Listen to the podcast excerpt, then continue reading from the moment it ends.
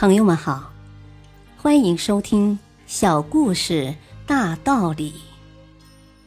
本期分享的小故事是：爱占便宜的老王。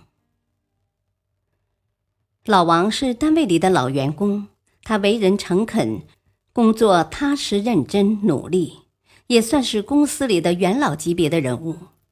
但是干了这么多年，他一直只是个老员工而已。并没有得到晋升，这让新来到公司不久的小人很是不理解。公司常常大胆提拔新人，但为什么却对为人如此谦和的老王这样的待遇呢？不过，经过一段时间的观察，他终于知道原因了。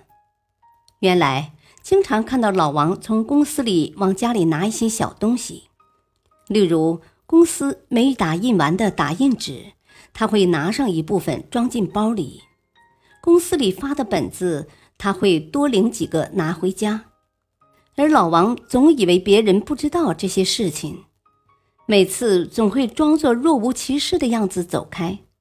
有好几次老板也看见了，只能对老王叹叹气。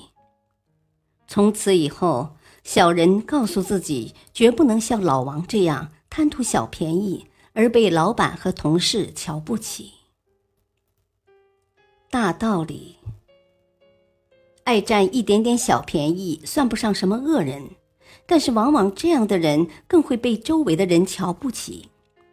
所以，一些小便宜能不占就不占，毕竟靠这些并不能发家致富，反而还影响了自己在他人心中的形象。